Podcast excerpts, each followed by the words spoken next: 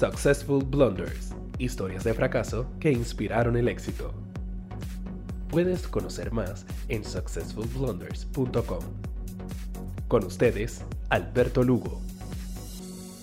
Bienvenido amigos a otro episodio de Successful Blunders Podcast donde contamos historias de fracaso con empresarios exitosos para que tú aprendas qué no hacer en tu negocio y puedas crecerlo rápidamente. Y en este episodio tenemos con nosotros a Josie Arroyo, creadora de Capela y sexóloga. Sí. Bienvenida Josie. Gracias, Alberto. Josie, cuéntanos un poquito de tu trayectoria, que sabemos que has estado en algunos proyectos interesantes a lo largo de tu carrera profesional y que quisiera que pusier- pusiéramos en contexto eso antes de comenzar a hablar del podcast. Eh, bueno, antes de comenzar mis proyectos empresariales, como, como ya conoces que fue bien cool, originalmente yo estudié publicidad, luego estudié periodismo investigativo. eh, ah, no sabía eso. Sí, periodismo investigativo en Florida International University. Este, y en esos momentos mi interés era ser eh, reportera de deportes. Ok. Eh, y por eso es que entonces entro a trabajar a, a Yahoo Deportes en Miami como editora de, de deporte. ok. Y ahí fue que nace mi, mi amor por el contenido, por la monetización, por el internet marketing. Eh, Eso te iba a decir que eh, ahora entiendo bien el tema de contenido, porque tú eres buena creando contenido y, y creo que pues esa carrera o esa educación Sí, ayuda. eso para mí fue una escuelita porque me, me en- enseñó a identificar el tipo de contenido que la gente eh, le atrae, que, que de una manera hacen clics, ¿verdad? Y eso para la monetización, para el tráfico de, de- de todo lo que es digital, Sí. este es lo más importante. Y pues Yahoo fue una escuelita para mí porque me enseñó a identificar el tipo de contenido que en realidad la gente busca en, en internet. Y pues de una manera u otra me ayudó a desarrollar esa visión o tal vez ese talento que, que yo tenía, pero no De había, no había descubierto. Y pues ya luego de eso, de una forma u otra, mis proyectos han, han sido totalmente diferentes, ¿verdad? A lo que yo originalmente quería hacer. Sí he implementado eh, cosas de, de mis carreras eh, anteriores para, para utilizarlo a mi favor. Y entonces, eh, bien cool, para las personas que no saben lo que era bien cool, ¿me puedes decir un poquito de, Sí, de qué bien trataba? cool fue, eh, o todavía puedo decir que, que es, es eh, una marca que desarrolla eh, productos como eh, agendas, tarjetas postales, libretas, siempre utilizando pues frases coloquiales que nosotros eh, utilizamos a diario, que verdaderamente expresan lo que uno quiere decir como lo quiere decir. De acuerdo. Sí. Y entonces, tus otros proyectos también, para poner a todo el mundo en contexto, tienes a Capela, si nos puedes hablar un poquito Sí, de eso. este, años después, justo en el eh, oc- octubre, eh, luego de María, como entonces en ese momento no Se tenía absolutamente nada que hacer, físicos por un tiempo. sí, eh, comencé a desarrollar Capela, que era un proyecto que ya hacía varios años yo tenía en, en la mente de que en algún momento quiero hacer algo relacionado con la sexualidad. Y ahí fue el momento entonces en que me puse a, a desarrollar contenido sobre, eh, sobre O sexualidad, sea, que comenzó como un blog realmente. como un blog. Luego entonces pasó, pasó a ser Súper e-commerce. entretenido, by the way. Sí, sí. Pasó a ser eh, un e-commerce. eh, y durante ese proceso me di cuenta que muchas personas me estaban haciendo preguntas relacionadas sobre sexualidad y no necesariamente sobre los productos para adultos que estábamos vendiendo en Capela. Sí. Y pues ya tú sabes, fake it till you make it, las contestaciones yo las buscaba en Google eh, hasta que me di cuenta que en realidad era un tema sumamente interesante eh, para mí que jamás pensé que se podía estudiar y ahí me doy a la tarea de entonces O sea, comenzar a buscar información sí, para estudiar eh, sexualidad eh, humana. Yo creo que el tema de sexualidad es un tema que es bien tabú eh, en, en la mayoría de las culturas. Ujú. Y por eso es que probablemente las personas estaban, ya que, ya que tenías una tienda y que tenías el blog, pues se sentían más cómodas haciéndote Sí. preguntas del tema. Es totalmente cierto. Y mientras más uno conoce y estudia la sexualidad, menos tabú eh, lo ve, ¿verdad? Porque Sí, cuando normal, uno lo entiende, es algo totalmente, es totalmente normal. y uno mismo se está dando cuenta de, de los estigmas que uno tenía desde su crianza, De todos esos mitos. También uno entiende un poquito más cómo el cuerpo de uno funciona y todo, pues te comienza a hacer sentido. Bueno, eh, nos podemos quedar hablando de este tema, pero vamos a lo que vinimos. Eh, ya sabes que el podcast es de errores de negocio. Y me gustaría que habláramos de errores que has tenido en tu carrera profesional eh, para discutirlos con la audiencia. Mira, este, específicamente de, Bien Cool, ¿verdad? Que ya yo no estoy trabajando eh, Bien Cool hace un tiempito atrás. Yo creo que uno lanzar un proyecto estando sola eh, es difícil. Uno se vuelve Cuca Gómez. Sí, sol, solopreneur. Solopreneur, sí. Llega un momento en que uno puede escalar las cosas hasta cierto nivel, pero... Para los que no saben quién es Cuca Gómez, Cuca Gómez es la que... Sorry. Ella lo hace, ella lo vende. Lo crea, ella lo vende, ella lo distribuye, todo. Pues un así, personaje, un pues así eh, era originalmente las frases de, de, las tarjetas de Bien Cool, pues yo las creaba. Sí, porque tú creabas contenido, tú creabas las frases, o sea que tú ibas trabajando en los diferentes Sí, para los productos y para las redes sociales. Sí contrataba entonces un, una diseñadora que eh, hacía los artes, pero todo lo que tenía que ver con, con estimado, impresión, eh, pagos, eh, manufactura, distribución, pues lo tenía, lo tenía que hacer yo. Este, así que yo creo que eso es uno de los primeros errores para mí, ¿verdad? Porque hay gente que le gusta hacer sus proyectos solo, que también tienen otros beneficios, ¿verdad? Claro. Este, el segundo es que yo entiendo que me tardé bastante en incluir otros productos con un precio más alto. ¿Verdad? Porque sí, porque eh, eh, empezaste con tarjetas. Con tarjetas postal. Imaginen que una tarjeta postal vale 4 dólares. Así que a pesar de que yo tenía 112 puntos de venta alrededor de todo Puerto Rico, más las ventas online, hay que vender tarjetas como loco. Exactamente. Y tú puedes vender a un año, qué sé yo, 15 mil, 20 mil, 25 mil, pero al final de cuentas, cuando entonces le quita el costo, le quita el margen del punto de venta, el margen del distribuidor, etcétera, llegar al punto de venta es complicado también. Eh, exacto. Este, y pues, aunque de una forma u otra uno estaba creciendo, pero tenía esta limitación de, eh, de ingreso. Pero también te limita, eh, no tenía socios de negocio, que también ayuda y, te limitas porque no tienes no, no, es fácil contratar empleados cuando estás cuando estás con un margen bien bajito. Pero yo las empleadas que tuve, en realidad esas eran mis unicornios. Yo las amo y las adoro al día de hoy porque uno les gustaba la marca, se vivía en la marca. y la marca era bien cool. Sí, y, y estaba entretenida, siempre aportaban ideas súper buenas, daban siempre la... Eh, la milla extra, ¿verdad? Pero pues de una forma u otra el tema de, los ingresos limita también a, a, seguir este contratando eh, personal o asignándole eh, otras posiciones de trabajo a ellas mismas para que crecieran dentro de Vincul. Ok, una pregunta, ¿no, ¿no has pensado, hablando de errores de negocio, que la marca era hiperlocalizada para Puerto Rico. Yo creo que habían algunas de las frases que fuera de Puerto Rico no se iban a entender. ¿Nunca pensaste en producir para otros países, Colombia, México, con frases bien coloquiales del país o eso no, no se lo, pensó? Eh, lo pensé, pero sí yo estaba bien clara que yo tenía que sentar una buena base en Puerto Rico. O sea, eh, Puerto Rico es un país que se que compra mucho, ¿verdad? Y que hay mucha eh, oportunidad, claro, y hay mucha oportunidad, además de que ser una isla tan pequeña, el tema de, de, las conexiones de negocios son, son es más fácil, ¿verdad? De acuerdo. Este, así que yo decía, tengo que sentar base eh, aquí, fortalecer el negocio para entonces tal vez experimentar con otros mercados que también estuvo siempre en mi, en mi, en mi plan. Pero sin duda alguna el tema de, del efecto del reggaetón en el mundo, ¿verdad? Ha ayudado a que el español puertorriqueño se, se riegue a través de eh, Latinoamérica y Estados Unidos. He visto muchos videos en YouTube de personas fuera de Puerto Rico hablando del tema de las palabras hiperboricuas o bien localizadas. Eh, y tratando de explicar lo que significan, así que eso ciertamente ayudaría a la marca. No, definitivo.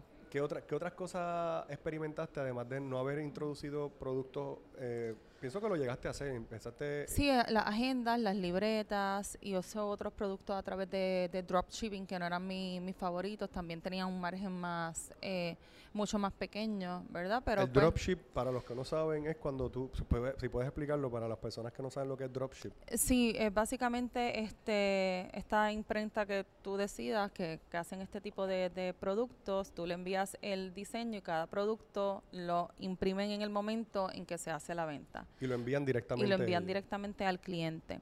Este tiene sus beneficios porque entonces uno no está eh, sacando dinero upfront para comprar una cantidad de, de inventario.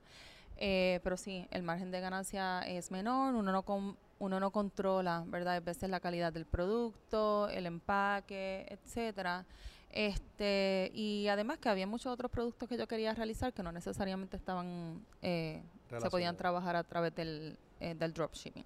Ok. Entonces. Continúa con, con, lo, con el error que me ibas a decir. Ah, el otro error es el tema de tomar decisiones difíciles a tiempo. Cuéntame. Eh, y ahora mismo mi reacción cada vez que yo sé que alguien que yo conozco cierra su negocio por la razón que sea es felicidades. ¿Por qué? Porque cuando uno toma esa decisión, ese chicle uno lo ha estirado tanto, ¿verdad? Y hay veces eh, el tema de la salud mental en ese proceso Sí. Eh, es súper complicado, afecta tanto y a la misma vez que de una manera u otra uno se sigue endeudando. Eso te iba a decir, eh, cuando tú tomas la decisión de cerrar un negocio eh, o, de, o de parar el proyecto, como tú le llamas, ¿qué criterio evaluaste y cuánto tiempo te tomó que, ahora te das cuenta que hay que hacerlo rápido? Porque eso es fast to fail, es uno de los términos que se habla mucho en las incubadoras mientras más rápido fracasas, más rápido te mueves a lo próximo hasta que llegues a lo que realmente va a ser de valor. Sí, uno factor dinero. Porque sin, sin dinero, pues el, el, el, el negocio no, no sobrevive. Sí. Este, en un momento dado que estábamos creciendo mucho en la parte de diseñar productos para compañías grandes.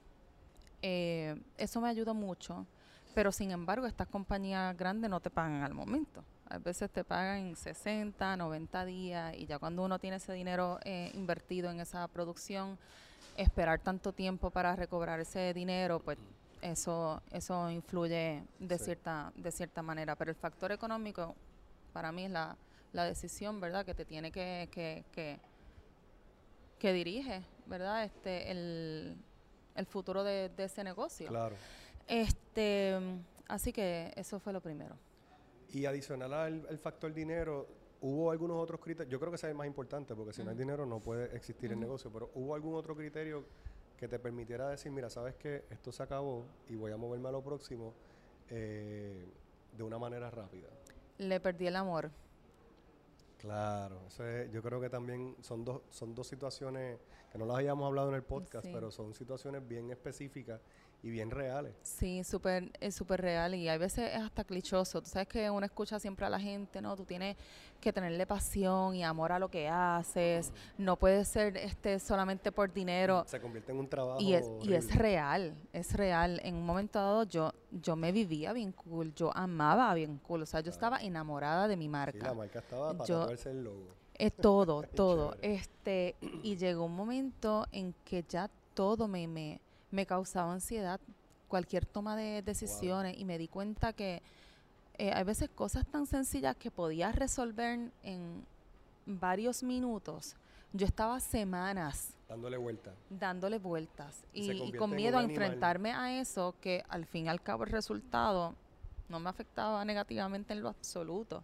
Este, y cuando yo me di cuenta que ya eh, todo lo que yo estaba haciendo de bien cool me estaba provocando eh, ansiedad y enfermarme mentalmente. Lo que el tema de la salud mental, que también es un tema que no se habla mucho entre los empresarios, porque al empresario siempre como que se le exige que sea visionario, que sea el una El del empresarismo, yo le digo. ¿El qué? El Kool-Aid del empresarismo. Pero poco se habla. claro, todos nos lo tomamos y en las incubadoras más te como que te meten ese Kool-Aid, tú sales de ahí, vamos a vender millones. Pero realmente poco se habla y está bien documentado en revistas como Inc. Magazine, que yo leo mucho, y en el eh, Harvard Business, creo que Journal o algo así, de la revista, está bien documentado el tema de la depresión para, para empresarios, porque es un roller coaster. Sí. Eh, a veces está, cerraste el proyecto, vendiste el contrato, y de momento te mueves a que no puedes fulfill, no puedes llevar las tarjetas, no puedes terminar el trabajo, entonces te conviertes como que un altibaja recurrente, y eso tiene, llega a un punto que es como un la cafetera esta que explota, o sea, el ¿Y tú sentiste ese, ese tema también de que primero estabas bien enamorado de la marca hasta que llegó un punto que te, tenías ansiedad, tenías un poco de Todo. tristeza? Y, y yo creo que me lo estaba tragando por mucho tiempo. También por lo que hablamos del el estigma del empresario, que tiene que ser el, el caballo. Totalmente. Y también porque si habían ciertos proyectos que estaban en el tintero, moviéndose, y uno estaba esperando a que eso, a que eso se diera, porque eran buenas oportunidades. Este, pero llegó un punto que, así como la cafetera que dices, Explotó. eh, exploté. Y tan pronto yo por fin lo dije. "Bueno, Yo no quiero hacer esto más. No me gusta. Yo no hice bien cool para estar llorando, para estar sufriendo. Ya. A mí, bien cool no me volvió a afectar Desde que lo aceptaste. desde que lo acepté. Wow, eso también es una enseñanza bastante importante para nuestra audiencia. Yo creo que tenemos, eh, me, me encanta que hayas traído el tema de la, de la salud mental porque es un tema que no se habla en empresarismo y es bien importante. Sobre todo, tengo dos comentarios. Uno de ellos es que en parte este podcast es porque la primera vez que yo hablé de un error de negocio, me sentí mucho más liberado y mucho más feliz Del- que cuando me piden que hable de cómo yo hice dinero o cómo yo soy exitoso, que es lo que se espera todo el tiempo. del negocio. Entonces exacto. participé de una sesión eh, de, de una actividad donde yo me pidieron habla de fracaso. Y yo estaba tan eh, feliz cuando terminé de hablar y contestar todas las preguntas y ayudar de una manera indirecta a todo el mundo, que por eso es que se crea el podcast.